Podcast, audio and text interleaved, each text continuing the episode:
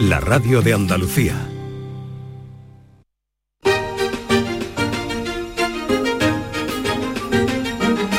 En Canal Sur Radio, Días de Andalucía, con Carmen Rodríguez Garzón.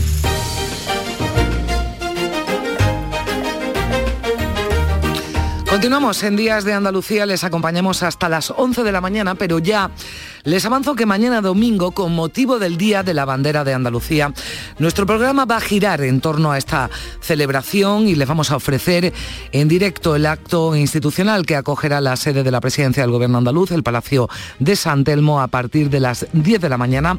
Así que algunos de nuestros colaboradores, a los que pueden escuchar cada domingo, van a estar este sábado con nosotros. Ahora les adelantaremos algunos de los temas que nos traen hoy.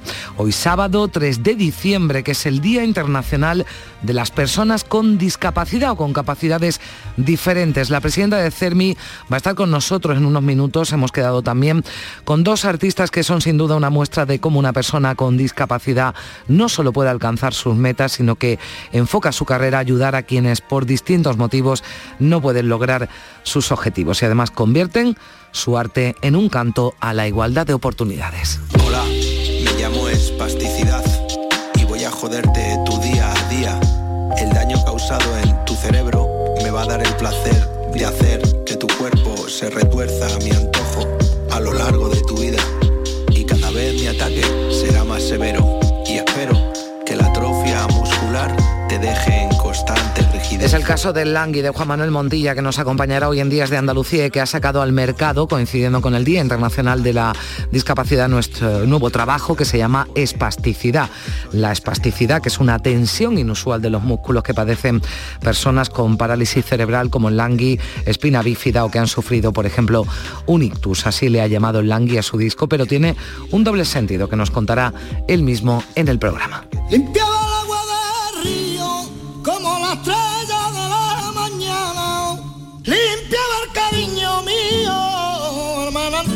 Tu fuente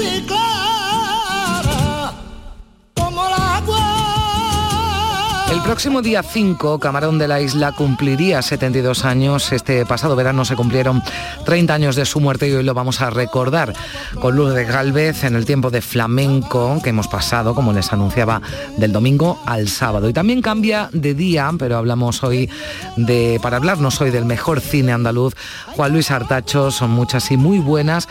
Las cintas andaluces lo vamos comprobando en los premios Goya, porque hay este año, fíjense, 25 nominaciones. Hoy vamos a echar la vista atrás y traemos tres películas, La Niña de Luto, Manuela y Grupo 7. Y como siempre, es un gustazo hablar con Manuel Navarro, nuestro experto en arqueología, en historia antigua, que también se pasa este sábado por aquí, que trae compañía, la de María Martinón, la directora del Centro Nacional de Investigación de la Evolución Humana, del CENIET, que está en Burgos y que nos va a hablar de un concepto muy curioso, la paleomelancolía. Es una de las mayores expertas en la vida de nuestros antepasados más remotos. isso. Ainda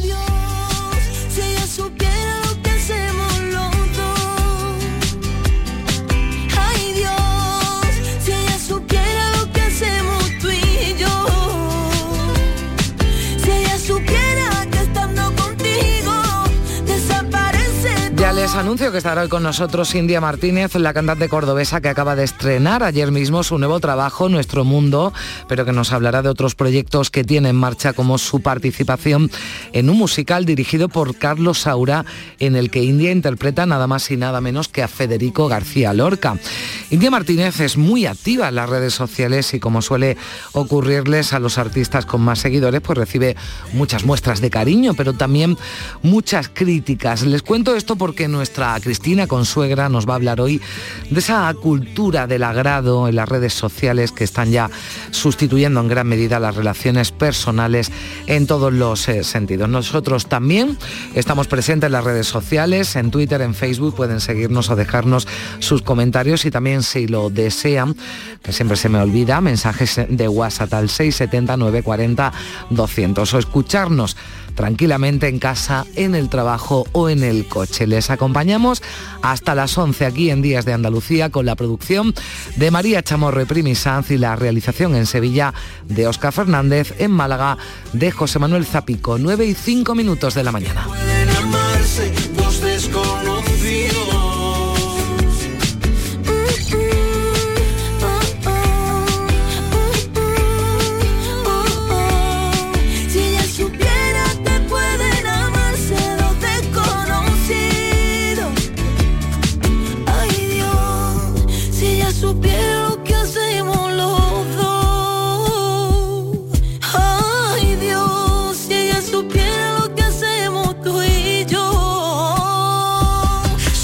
Canal Sur Radio, Días de Andalucía, con Carmen Rodríguez Garzón. En esta siesta soy un ciclón que tengo un extra de ilusión. Cocinaré para 32 con un extra de ilusión. Dame un cupón o mejor dame dos que quiero un extra de ilusión. Por 10 euros cupón extra de Navidad de la 11 con 75 premios de 400.000 euros. El 1 de enero, cupón extra de Navidad de la 11. Dame un extra de ilusión. A todos los que jugáis a la 11, bien jugado. Juega responsablemente y solo si eres mayor de edad. En Navidad todos deseamos lo mejor para los nuestros. Desde 1953, la Logroñesa me ofrece el mejor mazapán. Un sabor único, artesano y tradicional. Pero como no solo de mazapán vive el hombre, ahora también tienen turrón blando y torta imperial. Mazapanes de Montoro la Logroñesa. La Navidad en su mesa. Somos la generación más inclusiva y diversa de toda la historia. Compartámoslo, gritémoslo, démoslo todo, sintámonos orgullosos. Pero sobre todo, aprovechémoslo. Si nos dejan, tenemos la oportunidad de crear una sociedad en la que todos seamos protagonistas. Tú también. Grupo Social 11. Generación Inclusión.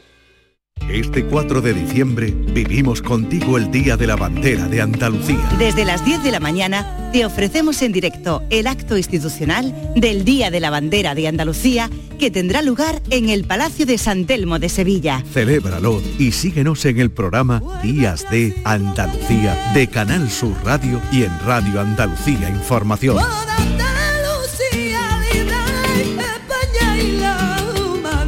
4 de diciembre, Día de la Bandera de Andalucía. En Canal Sur Radio, Días de Andalucía, con Carmen Rodríguez Garzón.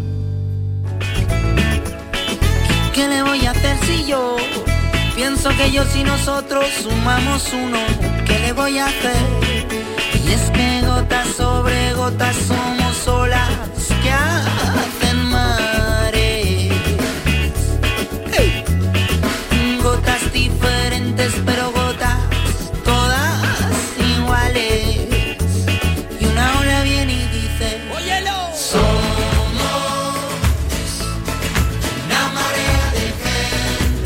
Hoy se celebra el Día Internacional de las Personas con Discapacidad. Este 2022 el lema es Soluciones transformadoras para un desarrollo inclusivo, el papel de la innovación para impulsar un mundo accesible y equitativo. Se pone el foco en la innovación para conseguir sociedades accesibles y equitativas. La ONU considera que respetar los derechos de las personas con discapacidad no solo es una cuestión de justicia, sino también una inversión de futuro. Vamos a saludar ya a esta hora a Marta Castillo, que es la presidenta de CERMI, del Comité de Entidades Representantes de Personas con Discapacidad en Andalucía. Marta, ¿qué tal? Muy buenos días.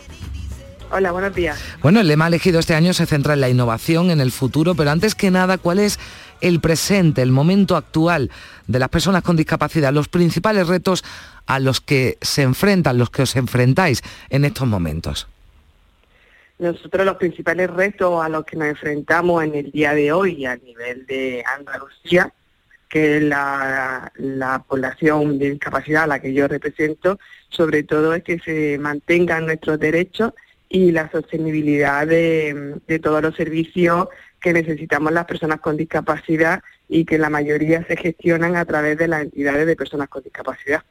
Esos son los retos, entiendo, porque todavía no se ha conseguido lo que, lo que pretendéis, ¿no? Esa integración efectiva. Exacto, no, la integración no se ha conseguido, queda mucho por, por conseguir, se ha conseguido parte, obviamente, si nos vamos a la historia, pues eh, sí sé que se ha conseguido, pero no hay una no hay una inclusión total. No, si hubiese una inclusión total, las entidades como el CERMI no existirían, porque no tendríamos razón de ser, porque se cumplirían todos los derechos y no habría que luchar para que hubiese una educación inclusiva o para que se gestionara a cualquier cualquier área que nos afecte a las personas con discapacidad. Mm. Eh, usted en otras ocasiones, hablando con nosotros, además, ha destacado la importancia de la integración laboral, de que puedan conseguir un empleo las personas que tienen alguna eh, discapacidad. ¿Las empresas en general eh, tienen prejuicios a la hora de, contratar a las personas con, con discapacidad? ¿En qué momento o en qué punto del camino estamos? Sí, las personas, o sea, las empresas privadas tienen todavía creencia de que las personas con discapacidad pues que no vamos a ser productivas o que no vamos a estar de baja y, eso no es así totalmente, ¿no? Eh, ahí haría falta una gran campaña ah, para toda la parte eh, empresarial del sector privado de Andalucía para hacerle ver que no es así. Además tenemos incluso empresas privadas donde hay personas con discapacidad trabajando, que el testimonio de ellos es totalmente al revés, ¿no? Somos personas ah, cumplidoras, ah, personas totalmente profesionales y además mucho más que otra persona, porque en el momento que nos dan la oportunidad de tener un puesto de trabajo y un trabajo, lo damos todo para mantenerlo. Mm.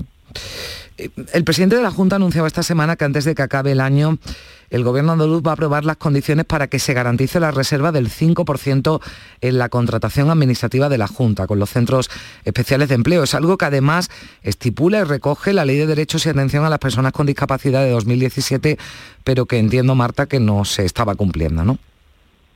Sí, no se estaba cumpliendo. Es una demanda, una reivindicación que hacemos con el presidente de la Junta. El presidente de la Junta se, eh, se reúne con, con el CIRMI Andalucía cada tres, cada tres meses, cosa que, que de agradecer y poner en valor por la interlocución que nos facilita como con, tanto con el presidente como con el resto del gobierno. Y una de las reivindicaciones que llevamos ya tiempo haciendo era eso, que se, comprar, que se cumpliera la ley de contratación del sector público, donde una de las cláusulas es eh, pues una reserva para los centros especiales de empleo de iniciativa social y el presidente pues el pasado 30 de noviembre que estuvimos con él dijo que eso que ya se iba a cumplir. Bueno, pues antes de que acabe el año, queda ya poco para que acabe este año, 27 días, así que parece que será ya eh, en los próximos días. ¿La discapacidad, Marta, tiene género también? ¿Sufren más las mujeres con discapacidad que los hombres? Sí, sí, totalmente. Bueno, que te iba a decir yo que soy mujer con discapacidad. Mm. Las mujeres con discapacidad tenemos una situación mucho más vulnerable. ¿Vale? Una mujer ya de por sí, por el hecho de ser mujer, más vulnerable que un hombre. Pues imagínate en una situación de discapacidad. Por cualquier factor más que se una, eh, suma, suma, aumenta la, la vulnerabilidad de las mujeres con discapacidad, a la hora pues de, de acceder a puestos de trabajo o a la hora de, de poder eh, ir por la calle tranquilamente como cualquier eh, otra mujer pues nosotros por ejemplo ahí eh, sí tenemos pues, sufrimos más situaciones de violencia que otra mujer mm. Bueno, pues eh, es la situación también de las mujeres de este colectivo. También cada persona tiene, eh, bueno, pues eh, discapacidades o capacidades diversas. Los hay con dificultades motóricas, cognitivas, orgánicas, pero todos al final comparten un mismo objetivo que es conseguir, lo decíamos al principio, Marta, la inclusión de todas estas personas. Hay objetivos generales, pero también problemas concretos, ¿no? De cada colectivo que requieren soluciones particulares. Sí, claro, cada, cada colectivo, cada discapacidad tiene una situación. O sea, eh, el CERMI mm, trabaja por la discapacidad en general, pero luego cada, cada discapacidad, por la discapacidad física tiene unas situaciones, la discapacidad intelectual otra, la discapacidad auditiva. Imagino, por ejemplo, una persona con una, una persona sorda tiene otras necesidades que a lo mejor una persona con una discapacidad física no va a tener. Eh, eh, pero, al final, por ejemplo, todos eh, nos congeniamos en una cosa, ¿no? Nos unimos, tenemos un frente común que es la accesibilidad.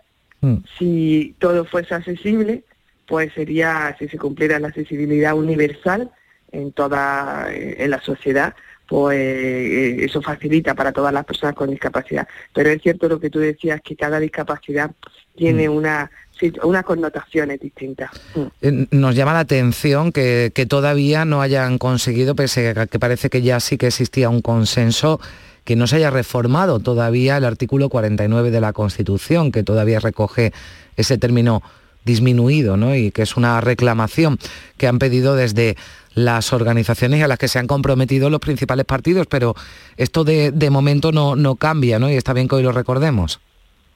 Sí, está bien que lo recordemos, sí, sí. Y os agradezco que, que lo pongáis y que lo saquéis porque eh, ya hemos conseguido el compromiso verbal de, de todos para que diciendo que sí, que se van a que se va a cambiar, todavía no se ha cambiado.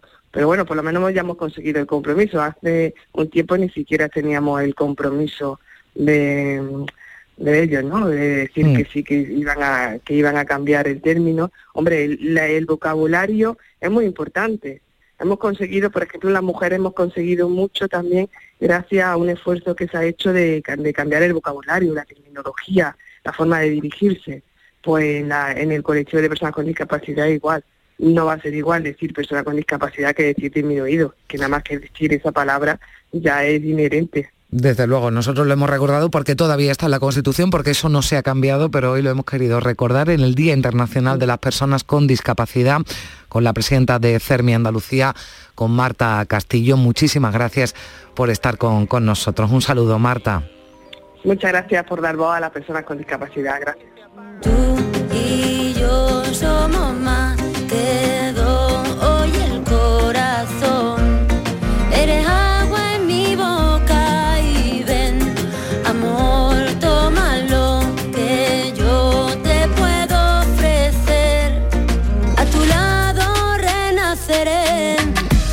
tenemos también con nosotros hoy el Día Internacional de las Personas con Discapacidad, Alfonso Montes, actor de la Asociación de Teatro Inclusivo La Manquita. Hola Alfonso, ¿qué tal?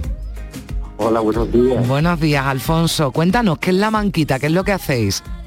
Bueno, la Asociación Manquita es una asociación eh, de teatro inclusivo que lo que hacemos es intentar dar visibilidad, sensibilizar y dar difusión a las personas con diversidad funcional para que puedan hacer teatro y para que puedan hacer cualquier tipo de arte mm, creativa, escénica, lo que, lo que pueda. Mm. ¿Qué tipo de, de teatro hacéis? O sea, mm, el- Teatro inclusivo. Sí, teatro inclusivo, sí. Efectivamente. Ahora mismo hemos estado, eh, el presidente de la asociación, que es Antonio Zafra, y yo, que soy el vicepresidente, pues ya llevamos varios años con, haciendo teatro juntos. Todo empezó con, con una obra sobre su eh, diversidad, que es la sordera. Antonio es sordo, pero es sordo desde los 36 años, no es sordo, no es sordo de- desde, la, desde nacimiento. Y lo que pasa pues que hicimos una obra de teatro que se llama Hoy Escucha, eh, la, la hemos representado, hemos estado en, varios teatros en Málaga, en Sevilla también hemos estado, a través de la Diputación de Sevilla, y la verdad es que hemos tenido una gran acogida. Y a partir de ahí, pues han sido los, los cimientos para empezar a montar, o a- sí, para empezar a montar y a crear esta asociación. Porque el mensaje es el siguiente, en principio sobre las personas sordas, porque sobre las que estábamos trabajando, pero hemos trabajado con personas sordas, con personas ciegas, con personas eh, mm, con movilidad reducida, eh, y la verdad es que nos damos cuenta cada día que trabajamos con, con todas las personas que es que mm, es maravilloso, es impresionante, es la el color que te dan, que desprenden, la, la vida que te están dando, que, que dices tú, no podemos dejar eso a un lado, no podemos dejarlo eh, como algo que está ahí y, hay que darle una, hay que mostrarlo, hay que enseñarlo. Y además entiendo que será beneficioso, ¿no? Para todos los que participan, ¿no? En, en- Pero para todos, para todos. Eh, para todos quiere decir, desde las personas con diversidad funcional hasta las personas sin diversidad funcional. O sea, todo el- es enriquecedor, es eh, fundamental, porque es que te, te da mm, la sensación de que estás vivo, estás vivo. Y eso es lo más importante en el sentido de que lo que quiere aportar la asociación. También estamos teniendo, estamos Ah, bueno, ya llevamos un año, hemos hecho un primer festival de teatro inclusivo y queremos continuar, claro, el, el siguiente ya lo estamos preparando eh, para mes de mayo, junio, finales de mayo, principios de junio, a través también con Diputación, el Ayuntamiento, las instituciones que nos están ayudando y darle visibilidad a todo, a todas las personas. Tuvo lugar esta primera edición de ese festival de teatro inclusivo La Manquita en, en Málaga. Es una forma, la cultura, eh, Alfonso, de trasladar el mensaje de que personas con, con capacidades diferentes, con alguna discapacidad, puede desarrollar una carrera y una vida como la de los demás, ¿verdad? Por supuesto, por supuesto, pero ya no solamente a nivel artístico, es que eh, a nivel profesional, a nivel, claro, cada uno tiene una tiene que formarse y tiene que intentar realizarse de alguna manera y tiene que trabajar y tiene que vivir y tiene que tener su casa y tiene que tener todo lo que necesite, como cualquier otra persona. Unas personas con unas limitaciones y otras personas con otras limitaciones. Ya está, todos tenemos limitaciones. O sea, yo no tengo ninguna diversidad funcional, pero tengo mis limitaciones también. O sea, que hay que verlo desde ese punto de vista. Evidentemente, como decía antes Marta Castillo, que la ha estado escuchando, me parece genial lo que ella dice, el tema de la accesibilidad es fundamental. La accesibilidad se, consigue a través de la de la de la mm, eh, hoy, Bueno, de la, de la Sí, integración y de la inclusión está claro que y así, sí, y sí. de, y de la difusión, perdóname. Mm, sí, sí, de- sí. de la difusión. Claro. Hay que difundir y hay que sensibilizar. Mm. Cuenta. Pues eso es lo que queremos hacer hoy, por eso también hemos hablado con Alfonso Montes, actor de la Asociación de Teatro Inclusivo La Manquita. Bueno, pues estaremos pendientes de, de vuestras actuaciones, de ese próximo festival para, para seguiros y para disfrutar también de todo lo que de todo lo que hacéis. Un abrazo muy fuerte, Alfonso, gracias por estar con nosotros. Muchísimas gracias y buen día. Chao. No hay límites capaces de parar a una persona que lucha por su sueño. Hay pero existen miles de barreras que se levantan al paso para frenarla. Cada persona repleta está de posibilidades que le hacen machacar. En el aro del medio cree que se pone enfrente. Tu talento sin etiquetas, no consientas. Esto que escuchamos es No hay límites, que forma parte del nuevo trabajo de El Langui, de Espasticidad, el nuevo disco de este artista. Bueno, no, me dicen que es de 2016, que no quería yo equivocarme. Ahora vamos a escuchar Espasticidad. Langui, ¿qué tal? Buenos días. Muy buenos días. Bueno, pues nada, Cualquiera. me he equivocado, lo siento, pero bueno, da igual, te estábamos escuchando y ahora vamos a escuchar tu nuevo trabajo, Espasticidad, bueno, que has salido, que está recién eh, salido eh, porque Langui, esto lo has querido además eh, sacar coincidiendo con el Día Internacional de las Personas con Discapacidad, ¿no? ¿Qué, qué es esto? Porque vas más allá, ¿no? De, y hablas de, de espasticidad, pero cuéntanos primero qué es la espasticidad física, ¿no? Para que lo, para que lo sepamos. La espasticidad es una sintomatología que está presente en, en- personas con patologías como la parálisis cerebral, la esclerosis múltiple, espina bífida, traumatismo cranoencefálico, un ictus, en, en- en diversas enfermedades y discapacidades. Y lo que al final eh, viene siendo es el engarrotamiento de los músculos afectados, la información mala la mala información que el cerebro chuta al sistema nervioso, los, los músculos afectados pues se quedan engarrotados, eh, de ahí rígidos y de ahí vienen otras cosas como las deformaciones en piernas, en brazos y, y la falta de movilidad como el resto de mortales. ¿no? Bueno, sabes bien además de lo que de lo que estás hablando porque es una sintomatología que tú que tú Que sufres, padezco, que tú sí, padeces que exactamente, que le has dado eh, nombre, que has dedicado, eh, le has puesto el nombre a tu nuevo trabajo, espasticidad, pero yo decía, va más allá, ¿no? Porque también hablas de una espasticidad emocional, digamos. Emocional, sí. Bueno, trabajando en este disco, que son cuatro años lo que llevo trabajando en él, eh, me daba cuenta de que al final, mirando un poco la sociedad, da igual que una persona tenga ah, alguna discapacidad, alguna enfermedad que viene implícita la espasticidad, porque siento que la sociedad está rígida, ¿no? Nos pasa a vosotros, está tensa, estamos rígidos eh, por, infinidad de, de- de cosas a las que estamos sometidos, ¿no? Tanto el estrés como el no bajar la guardia, eh, por, mm, por, bueno, pues eh, por cómo estamos, que al final eh, casi no llegamos a fin de mes, por mm, el, el materialismo, por, por intentar ser populares, sea como sea la juventud, las tecnologías, las fake news, todo hace que no seamos capaces ni de levantar nuestra mirada de nuestro propio ombligo, el individualismo, y que por delante nuestra están pasando un montón de autobuses que estamos perdiendo con, con un montón de oportunidades, de personas, de gestos, etcétera, que nos estamos perdiendo. Y al final te das cuenta que una persona con discapacidad eh, te está pasando por la izquierda y por la derecha. Y aún tú pensando que no pueden ser felices, pues hasta lo son y te están dando una lección de vida a ti, ¿no? Totalmente, porque ese individualismo del que habla nos hace ser eh, evidentemente mucho más egoístas, ¿no? Y entonces no,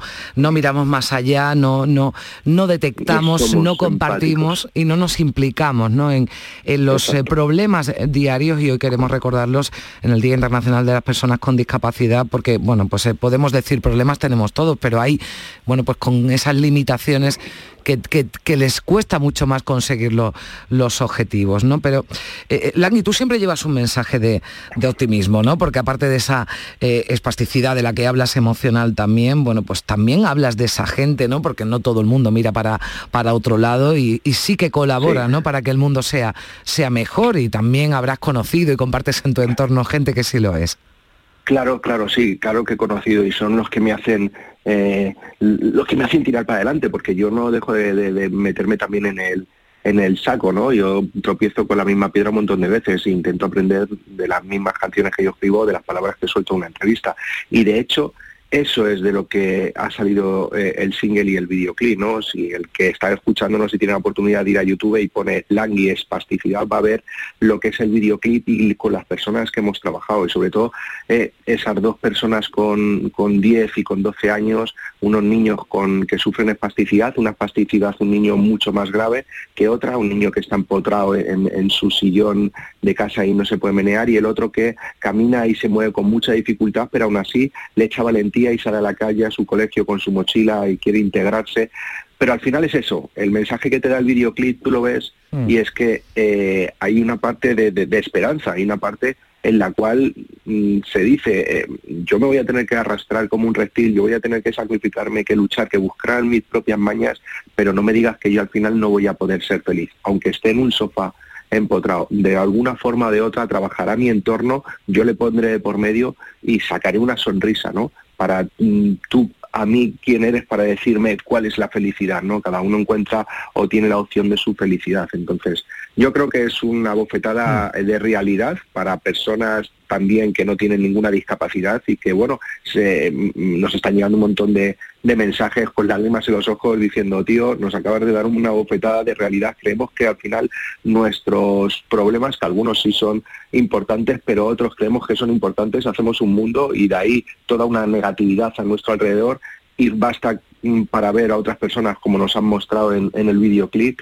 pues te hacen recapacitar y decir, me voy a quejar un poquito menos. Bueno, estamos en la radio, no podemos poner el videoclip, pero creo que nos lo has Obvio, descrito perfectamente, pero, que me he quedado yo con mal sabor, sí, mal sabor Para de boca si escuchamos eh, tu nuevo trabajo.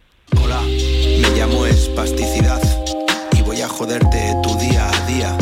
El daño causado en tu cerebro me va a dar el placer de hacer que tu cuerpo se retuerza a mi antojo a lo largo de ataque será más severo. No lo dulcificas nada, eh, Langui, cuentas cómo es, cómo, qué es lo que te provoca la espasticidad que decíamos que tú la, padeces, es una consecuencia de, de tu parálisis cerebral, pero no siempre la has llevado igual, ¿no? Y no siempre te has eh, cuidado, Langui. No, claro que no, no, no siempre me he cuidado, hay que, hay que cuidarse, hay que trabajar, hay que hacer deporte también. Nuestra espasticidad no tiene cura, pero sí que tiene un trabajo, que es el gran trabajo que hacen los, los fisios neurológicos, ¿no? Nosotros no vamos a un fisio convencional, pero sí a un fisio neurológico que lo que te hace es longar los músculos, trabajarlos, eh, estirar para no perder el rango de movilidad que no solemos tener. Pero ¿qué pasa? Que al final longas bien, pero a los 24 horas tus músculos vuelven a estar rígidos ¿no? y, y engarrotados. Bueno, al final tú sueltas y a través de la música Hmm. yo lo que hago y cada uno a través de, de- de sus posibilidades, ¿no? También como terapia, ¿no? Entiendo que la música te ha servido y, bueno, tu contacto Claro, con el claro. cine y todo lo Siempre, que... Sí. Te, te- te- te sirve seguro también contar y, y hablar de esto y además hablar sin tapujos y como decíamos, sin dulcificar nada porque la realidad es dura y las personas que padecen esto pues tienen esa realidad dura, pero con ese mensaje también que nos quedamos de optimismo y que también acompaña a tus eh, canciones y a tu, y a tu obra. Pues ha sido un placer, Langui, que vaya Muchas todo muy bien y no se lo pierdan, busquen en YouTube ese, ese vídeo, de ese videoclip de espasticidad, espasticidad. Quédense con esa, con esa palabra porque es real y porque la sufren, bueno, pues muchas eh, personas con discapacidad. Langui, un abrazo fuerte, gracias. Un abrazo a todos, chao, chao. Está bien, espasticidad, me ha quedado claro la gravedad. Que no hay cura y que usted perdura dentro de mí y con sus aliados anularme es el reto. Pero una cosa le quiero decir, que no le voy a permitir que me arrebate mi día a día por completo. ¿Seguro? No será fácil caminar, más que difícil. Lograré ser uno más, aportar, aunque para llegar me tenga que arrastrar por el suelo como un reptil. Y si mi familia luche también, sufra tal vez, es lo normal de ver a su hijo poder marchitar empotrar en el sofá. En Canal Sur Radio, Días de Andalucía, con Carmen Rodríguez Garzón.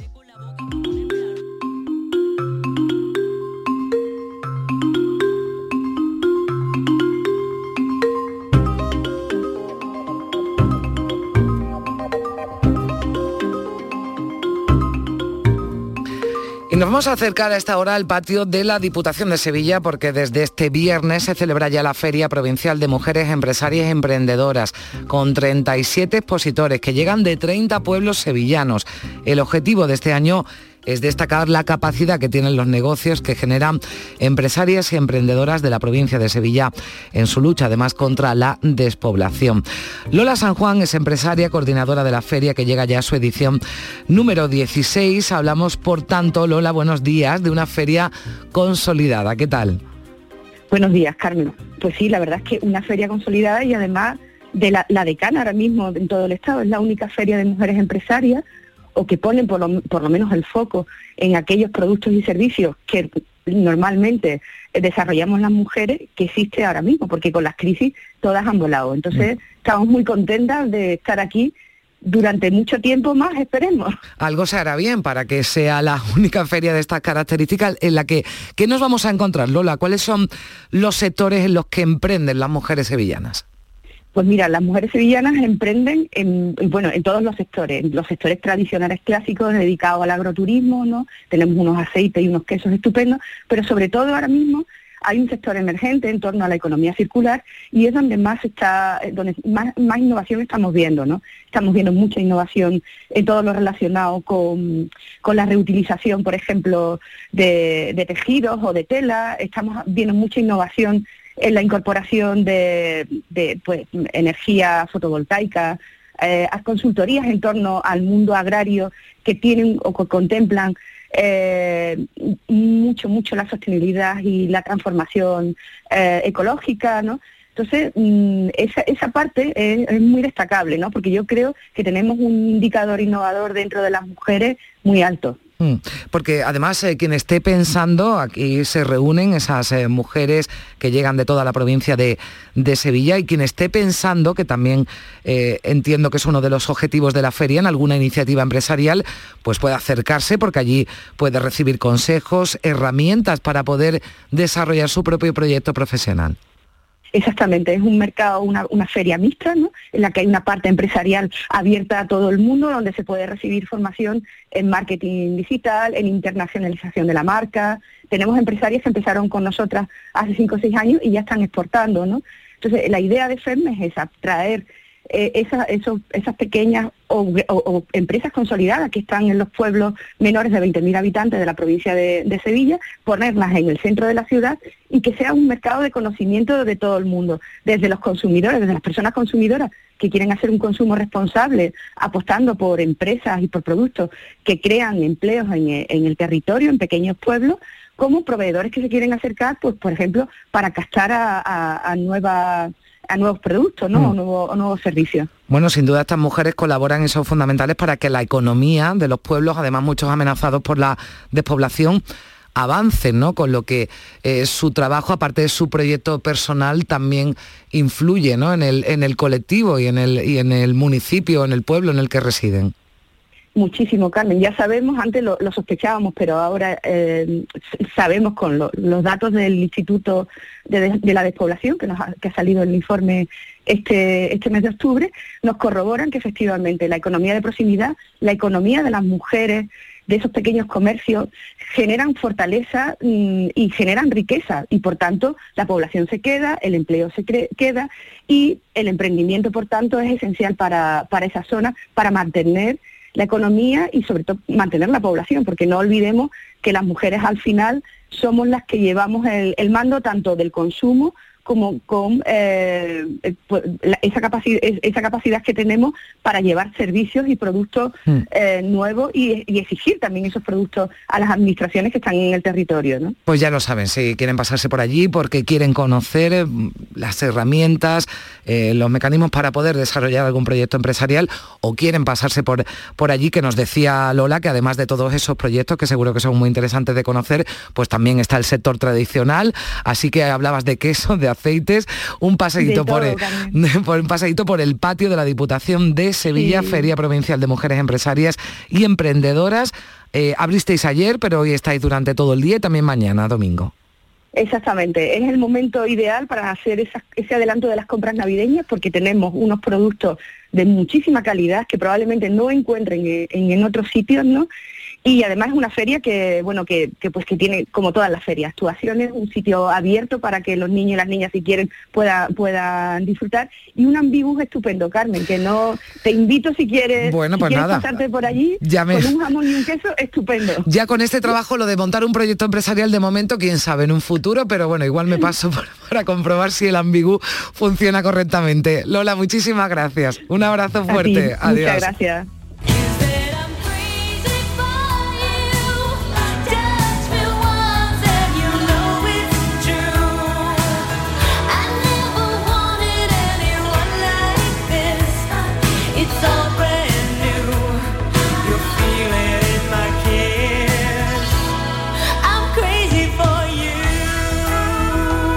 En Canal Sur Radio, Días de Andalucía, con Carmen Rodríguez Garzón. Canal Sur Radio, Sevilla. La Diputación de Sevilla actúa contigo. Con el plan Contigo, para reactivar la economía y el empleo en toda la provincia. 470 millones de euros en empleo e inversión. Actúa contigo. 470 millones de euros para generar empleo y dar apoyo a las empresas de la provincia. Una inversión histórica para nuevas obras e infraestructuras. Plan Contigo, Diputación de Sevilla.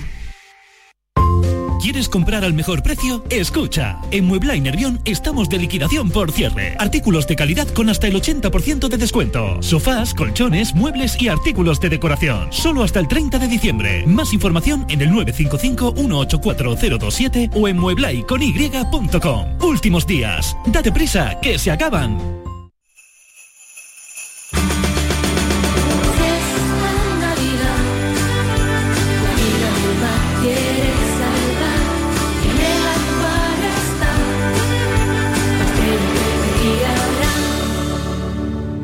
Océano de Navidad. Acuario de Sevilla. Si necesitas un electrodoméstico, ¿por qué pagar de más en grandes superficies? Ven y paga de menos en Tiendas El Golpecito. Tus primeras marcas al mejor precio y una selección de productos con pequeños daños estéticos con descuento adicional y tres años de garantía. Tiendas El Golpecito. Ahorra hasta el 50% en tus electrodomésticos. 954 100 193 y tiendaselgolpecito.es. Las empresas que invierten en publicidad despegan seguro. El 12 de diciembre, profesionales y empresas debaten sobre el papel de la publicidad como motor de la economía andaluza. A partir de las 12 y media, en el Salón de Actos de la Fundación Caja Rural del Sur. Organiza AEPS. Colabora Fundación Caja Rural del Sur. Patrocina Junta de Andalucía. Días de Andalucía. Con Carmen Rodríguez Garzón. Canal Sur Radio.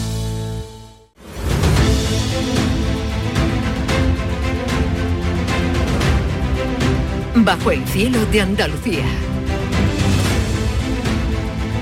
9 y 39 minutos de la mañana. Decíamos que habíamos hecho algunos cambios porque mañana vamos a ofrecer un programa especial que va a girar en torno al Día de la Bandera y emitiremos en directo ese acto, institucional desde el Palacio de San Telmo. Estaremos allí, así que lo decíamos, hemos hecho algunos cambios y hemos adelantado porque no queríamos perdernos a ninguno de nuestros colaboradores. Así que le hemos dicho, venga, cambia del día, veniros hoy sábado, como Manuel Navarro. ¿Qué tal, Manuel? Buenos días. Buenos días, Carmen. En un día por fin otoñal ya aquí en Málaga. Sí, sí, ya he visto por las redes sociales que habías puesto alguna foto diciendo que venías de, de camino, ya con un poquito más de frío, con lluvia, ¿no? Que habéis tenido además en Málaga, eh, bueno, pues en las últimas horas y con las que vendrán, ¿eh? Y las que vendrán. Sí, sí, de la noche ha estado ha sido lluviosa y incluso viniendo hacia aquí desde, desde la zona este, como sabes, Mm. eh, ha habido algún aguacerillo más o menos copioso eh, por la carretera, lo cual es muy de agradecer porque sabes que hace mucha falta el agua en todas estas zonas. Que sí. nadie se queje por la lluvia, está totalmente prohibido, aunque nos fastidie o bueno, el puente, nada. Nadie se puede quejar de la lluvia. Donde ya ha llegado el invierno seguro, seguro, es en Burgos, ¿no? A donde te has ido, eh, Manuel, porque allí está el Centro Nacional de Investigación de la Evolución Humana. Sí, bueno, en Burgos ya sabes que el dicho, eh, un, un poco en, en tono jocoso, dice que en Burgos solo hay dos estaciones, la de tren y el invierno, ¿no? O sea que el invierno más o menos está siempre y esta vez sí estaba de, de verdad, porque si bien es verdad que cuando vamos en verano se nota mucho la diferencia con, con la temperatura, con el clima que hay por aquí por Andalucía, ahora en invierno ya eh, sí, sí empieza a ser la cosa seria, sí. En sitio efectivamente bastante frío, sí.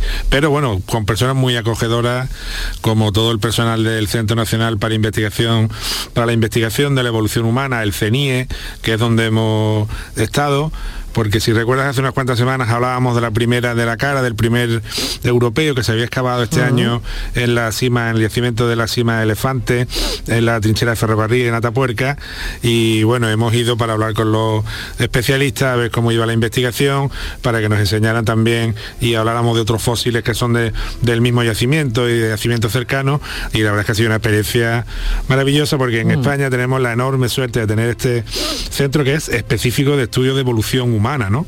Claro y que que es un centro, sí, sí, que se está poniendo a la cabeza mundial en muchos en muchos sentidos y que tiene proyectos que ya tienen una, una trayectoria con grandes investigadores, no sé, pues como el propio Emiliano Brunner, y que ahora eh, se lanza hacia el futuro con el estudio de la genética, de las paleoproteínas, un montón de cosas que creo que para nuestra audiencia y para el ciudadano español en general tiene más que interés, sí, sí. Bueno, creo que ya tenemos, eh, podemos saludar a esta hora a la que es la responsable ¿no? de ese centro de eh, investigación de la evolución humana, que es María Martinón. Hola María, ¿qué tal? Buenos días. Hola, buenos días. Pues aquí encantada de, de estar con vosotros. Bueno, pues igualmente, porque nos decía Manuel que ahí, bueno, pues eh, digamos que está eh, todo el, centro, bueno, nunca mejor dicho, ¿no? El centro de todo lo que se está investigando y todo lo que se va eh, averiguando, que es mucho, ¿no? Que siempre está ahí, bueno, pues adelantando, ¿no? Y, y nos creemos que lo conocemos todo, pero ¿qué va? Todavía hay muchas más cosas por descubrir, ¿verdad, María? Exactamente, mira, el estudio de la evolución humana o cualquier otra disciplina que sobre todo se encarga de investigar el pasado juega casi con más preguntas que respuestas. Pero en nuestro caso encantados, porque en esa propia investigación de, de cómo resolver esas mm, preguntas, de cómo aproximarnos a lo que sucedió en realidad, aprendemos mucho también. Y además, si me permitís la, Sí, ¿eh? la, la interrupción de una manera que quizá para el, para el público habitual que no tiene la oportunidad de entrar en un, en un sitio tan extraordinario y tan Mm. maravilloso como es el CENIE, que desde fuera puede parecer algo tal vez árido, ¿no? Porque son estudios son ciencias, son ciencias aplicadas, pero que luego en realidad cuando superan la puerta del CENIE estamos en un mundo, eh, como digo, verdaderamente eh, maravilloso. ¿no? Esta semana eh, María nos invitaba a entrar a un sitio, eh, bueno, que, que- es el, realmente el Santa Santorum del centro, que es la cámara acorazada, donde se encuentran pues todos los fósiles de, esa- de esas excavaciones de Atapuerca, con una, una cámara que tiene unas medidas de seguridad, pues como si fuera la cámara de, de un gran banco o de un gran museo, porque lo que está cobijado dentro eh, es maravilloso, pero no solo eso, los laboratorios son absolutamente de vanguardia, porque los estudios de evolución se, se afrontan desde, desde muchos puntos y hay que destacar también la gran proyección, la gran imaginación que tienen estos científicos que se enfrentan a un problema tan difícil como es saber eh, cómo vivían las personas de hace un millón de años, cómo eran, cuál fue su origen, de qué se alimentaban y se, se enfrentan a todas estas preguntas, además de con una gran disciplina y con un gran rigor, con una gran imaginación. De manera que, por ejemplo, ahora María nos puede contar que el, el- eh, hablando además del contenido de esa cámara, del, por ejemplo, el laboratorio de, eh, de arqueología experimental, ¿no? Que estuvimos y nos pareció alucinante, ¿verdad, A María? ver, dinos, cuéntanos, María, sí. bueno, sí que es verdad ¿eh? que la gente, el que tiene la idea de que la ciencia es aburrida, es seria- en la- eh, para hacer ciencia hace falta mucha creatividad, ¿eh? Hay que discurrir muchas, muchas maneras, voy a decir, de interrogar, ¿no? A ese, a ese sospechoso que no colabora y que no habla y tenemos que buscar maneras de hacerles hablar. Y sí, el Laboratorio de Arqueología Experimental y Tafonomía es un laboratorio en el que tratamos de entender la mente del individuo que creó, por ejemplo, las diferentes herramientas que nos encontramos en un yacimiento o que consumió los animales que nos encontramos sus restos también cuando estamos excavando y lo hacemos con una aproximación actualista, es decir, nosotros reproducimos, controlando las variables, las cosas que ellos hacían. Por ejemplo, hemos tenido la posibilidad, en un acuerdo con un parque prehistórico que tenemos aquí, pues eh, ha muerto de manera natural un bisonte y nosotros con las herramientas que se utilizaban en el pasado, el equipo del laboratorio ha descarnado ese, ese bisonte igual que se haría en, en el paleolítico y lo que hacemos es a través de esa reproducción de todas esas marcas, nosotros hacemos como una biblioteca de manera que tenemos un muestrario de las marcas que quedarían, por ejemplo, en los huesos dependiendo del implemento de la herramienta que utilizas y así nosotros cuando nos encontramos aún en el yacimiento podemos ir y comparar e inferir cómo lo ha hecho, con, con qué lo ha hecho. O por ejemplo tenemos una máquina que llamamos la de intemperismo que somos capaces, es nuestra verdadera máquina del tiempo. Podemos controlar la ultravioleta, podemos hacer llover dentro, podemos hacer nevar y con eso pues envejecer por ejemplo los huesos y nosotros así comprender si ese hueso ha estado en la superficie, si ese hueso ha estado enterrado en un ambiente húmedo, etcétera, etcétera. O sea Bueno, que de esto manera suena casi a ciencia ficción, ¿no? Casi. Reproducimos el pasado, es fascinante. Sí, Bueno, sí. Oye, y esto que, vamos, si no se lo preguntamos, eh, Manuel, nos corren a gorrazos, que lo pusiste el otro día en Twitter y estaban preguntando, ¿pero qué es esto de la paleomelancolía? Mira, yo paleomelancolía, tal cual, tal cual suena. Es el nombre que yo le doy a esa añoranza que parece como que está bastante extendida de que cualquier tiempo pasado fue mejor, ¿no?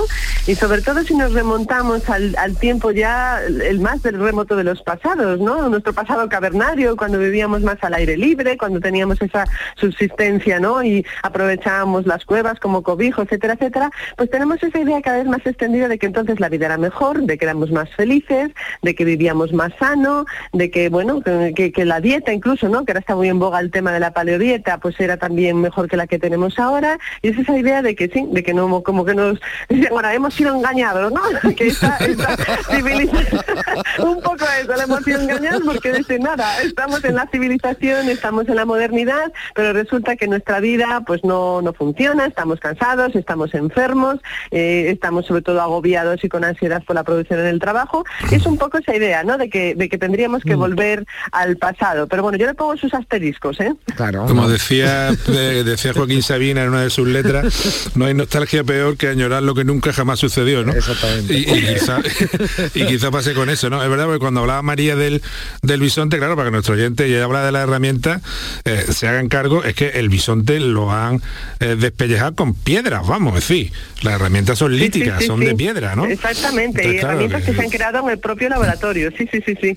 Bueno, yo no sé si a mí lo de despellejar un bisonte con piedra, vamos, lo digo por eso de la paleomelancolía, pero eh, tú publicaste, María, y ya, y ya terminamos porque nos vamos a quedar sin tiempo, eh, homo, homo imperfectus, ¿no? Que, que viene mucho a colación de lo que estamos, de lo que estamos hablando, ¿no? Porque parece que no hemos evolucionado tanto, ¿no? Como creemos. Parece que nos remontamos a cómo éramos hace miles y miles de años, pero no hemos evolucionado tanto. Ha evolucionado la sociedad, pero nosotros como, como humanos no hemos evolucionado tanto. Mira, hay de todo, porque es verdad que la biología tiene unos ritmos de cambio muchísimo más lentos, ¿no? Y entonces, en proporción, el ritmo en que ha cambiado nuestra cultura, nuestra tecnología, es muchísimo más espectacular y más exponencial. Y ahí de esos desajustes, ¿no? De una biología que va rezagada, ¿no? Que no somos capaces de adaptarnos a estilos de vida nuevos eh, y en comparación con esos estilos que nosotros hemos creado, pues es de donde surgen muchas de, de esas enfermedades. Pero bueno, habrá que decir que también en paralelo nuestro comportamiento ha evolucionado de manera que hemos desarrollado el conocimiento, y la empatía como para ayudarnos los unos a los otros en la manera de superar ¿no? y de salir adelante a pesar de esas enfermedades o esas debilidades individuales. ¿no? Nos cuidamos, eh, conocemos la medicina y nos protegemos y a pesar de la fragilidad o de la enfermedad, pues en teoría y la gran mayoría de los Homo sapiens no dejan a los débiles atrás. Bueno, pues interesantísima la conversación contigo, María, ha sido un placer y nos da una idea de todo lo, la importancia de todo lo que se hace en ese Centro Nacional de Investigación de la Evolución Humana, que yo a la próxima visita, Manuel, me apunto, ¿eh?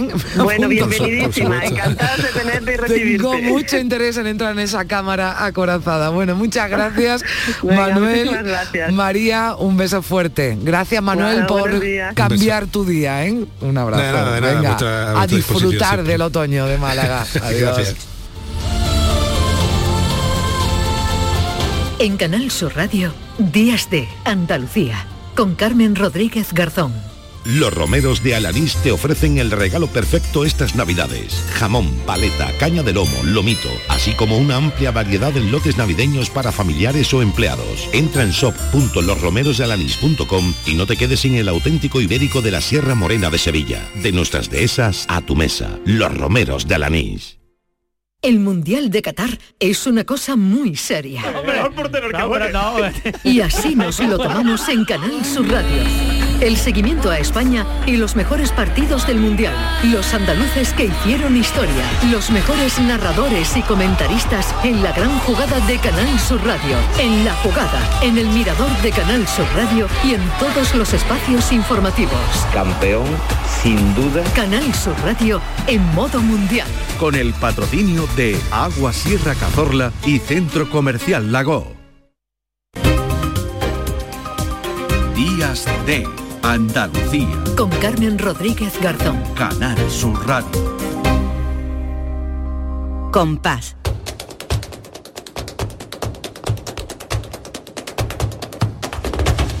Compás. Y después, Gloria. Pues tampoco hemos querido perder la oportunidad de charlar unos minutos, que siempre es un placer, con Lourdes Galve. Hola Lourdes, ¿qué tal? Buenos días. Hola Carmen, buenos días. ¿Me escucháis bien? Bueno, te escuchamos perfectamente. Perfectamente, Magnífico. qué buena la tecnología, ¿eh? Te- Oh, Lourdes qué dijo, maravilla. Hoy tenemos que entrar por teléfono, pero fíjense cómo suena, nadie, nadie lo, lo diría. Bueno, Lourdes, te escuchamos y te queremos escuchar muy bien porque hoy, bueno, vamos a hablar de uno de los grandes, o de, bueno, iba a decir el más grande, pero como esto hay gustos para todos, pero desde luego de uno de los más grandes que se nos fue eh, muy pronto, Lourdes, de Camarón de la Isla. Sí, quiero recordarlo porque, bueno, pues el 5 de diciembre, que es este lunes, pues hubiera cumplido 72 años. Podríamos perfectamente tenerlo entre nosotros, pero bueno, ya sabemos que, que no, que no puede ser así. Pero queremos recordarlo siempre, porque como tú dices, fue uno de los grandes del flamenco. Y él pues desde muy pequeñito, pues eh, en su familia el cante estaba de una manera natural, eh, como, como respirar. Y aparte él tenía unas facultades propias, pero eh, era una cosa que en su casa él respiraba, porque su padre cantaba, su padre Mm. era herrero y aunque muere muy joven por culpa de afecciones pulmonares, precisamente por el oficio de herrero, su madre cantaba muy bien por bulería, era una gitana canastera de San Fernando. Y él siempre decía que su madre lo había parido cantando por bulería. y que su madre le había transmitido eso eh, de- del cante a él eh, a través de la, de la vía umbilical, ¿no? Y bueno, fueron muy importantes también para él sus tíos, Joseico y Isabel, que son los que criaron a su madre, porque su madre era huérfana desde muy pequeña. Y Joseico fue el que le dijo, eres rubillo y menúo, tú eres un camarón. y con camarón se quedó. De ahí viene, de ahí viene ese nombre, ¿no? De, de Camarón De de, la isla, bueno, de la isla de su isla, ¿no? De San Fernando. de la isla de San Fernando. Mm. Y era muy joven, pues cuando ya empieza a ganarse la vida con el cante, hacía falta en su casa, él tenía ese don y entonces iba a la mítica venta de Vargas. Y, y empieza a cantar allí, empieza a hacerse conocido, pero el primero que le da, digamos, la oportunidad de enrolarse en una compañía es Miguel de los Reyes, que era cantante de copla, también era el director de la Taberna Gitana de Málaga y estaba buscando un cantador para su cuadro flamenco. Y eh, se queda con Camarón y eh, esto le hace que Camarón esté dos años en la taberna gitana de Málaga cantando, haciendo rodaje, conoce a, al Chaqueta, que fue un cantador mítico para él, y, y empieza a ser conocido. Después está con Juanito Valderrama, que fue otro eh, visionario que vio en Camarón eh, a una gran figura que estaba todavía en cierne, hasta que da el salto a Madrid. Allí eh, conoce a, un músico que será fundamental en su vida, que es Paco de Lucía, y empiezan a grabar cosas como esta que vamos a escuchar.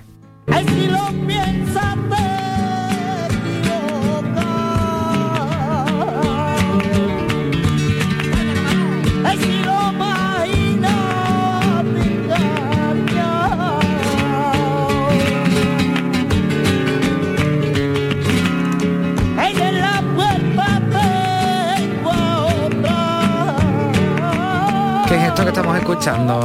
Estos son tangos extremeños del año 1969 que los graba con Paco de Lucía. Eh, grabarán un total de nueve discos bajo la mano firme y férrea del Mm. padre de Paco, Antonio Sánchez Pecino, que tenía, eh, llevaba con mucho celo la carrera de su hijo. Y gracias a estos discos, Camarón y Paco se convierten en una pareja fundamental eh, eh, para todos los festivales, para el flamenco, porque eran dos jóvenes que continuaban la tradición del flamenco clásico. Entonces era como agua fresca para toda, eh, toda la afición flamenca eh, española, ¿no? Claro, porque además ya ellos no, no se quedaron, digamos, en el mundillo, sino que, bueno, pues se, se convirtieron en estrellas, en estrellas del flamenco, ¿no? Exacto, todavía Mm. no eran tan estrellas como llegaron a Sí. ser, pero ya empezaban a ser imprescindibles en los Mm. festivales de verano, por ejemplo. Y eh, unos años después, cuando ya se acaba el contrato con, con la Casa Philips, que es con la que grababan estos discos con el padre de Paco, pues ocurre que eh, eh, Manuel Molina, de Lola y Manuel, le propone que graben un disco juntos. Y él le parece muy bien, pero hay un desencuentro entre las mujeres de ellos, se enfadan Mm. y entonces se echa abajo el tema del disco. Y llega Ricardo Pachón, que estaba allí, ojo a visor, productor Aprovecha- discográfico. Aprovecha la pelea, ¿no? Claro, y dice, vamos a salvar la situación. Vamos a crear eh, un disco con temas flamencos sobre letra de poetas como Lorca, Villalón y el persa Omar Hayán. Y salen maravillas como la leyenda del tiempo.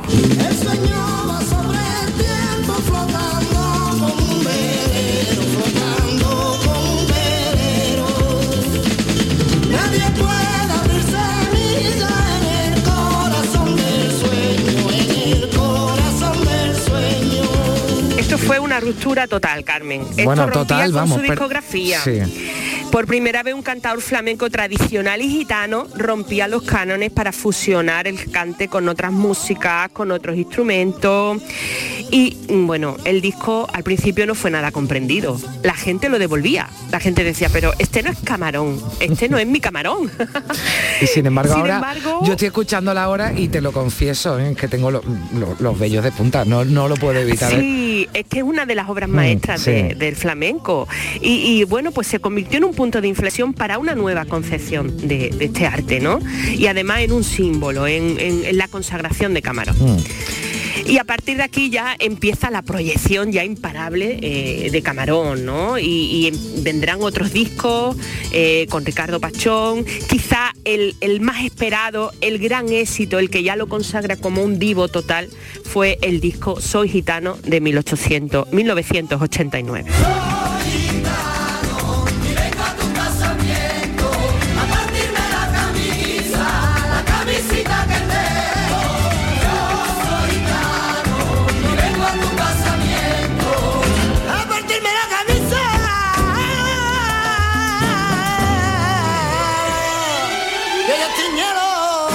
Bueno, se editó los por aquí están bailando ya, ¿eh? por aquí están bailando, no te digo nada. esto fue, esto sonaba en la radio a todas Sí, horas. verdad. Sonaba a todas horas en la radio, en la televisión. Esto Mm. fue un bombazo. Totalmente. Y eh, pues le escucha cantar ni más ni menos que el productor americano Quincy Jones en el Festival de Jazz de Montreux y se queda absolutamente cautivado de Camarón.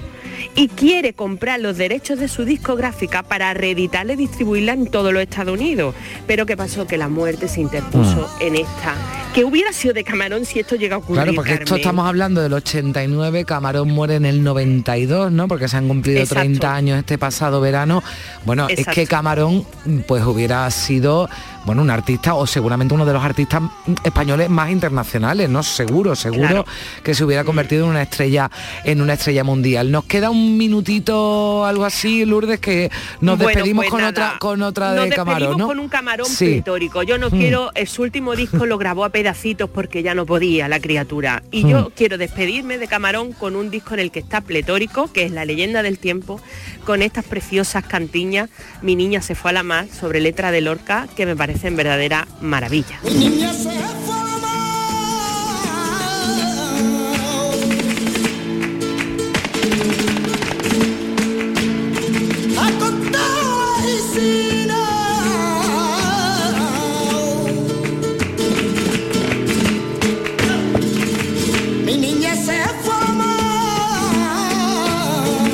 Pues aquí, como dice, escuchamos a un camarón pletórico. Lourdes, como siempre, un placer recordando desde luego a uno de los grandes, a Camarón de la Isla, que se fue muy pronto, pero nos dejó sin duda un importante legado musical. Así un es. abrazo fuerte, Lourdes, Otro que fuerte disfrutes del sábado. Adiós. Igualmente.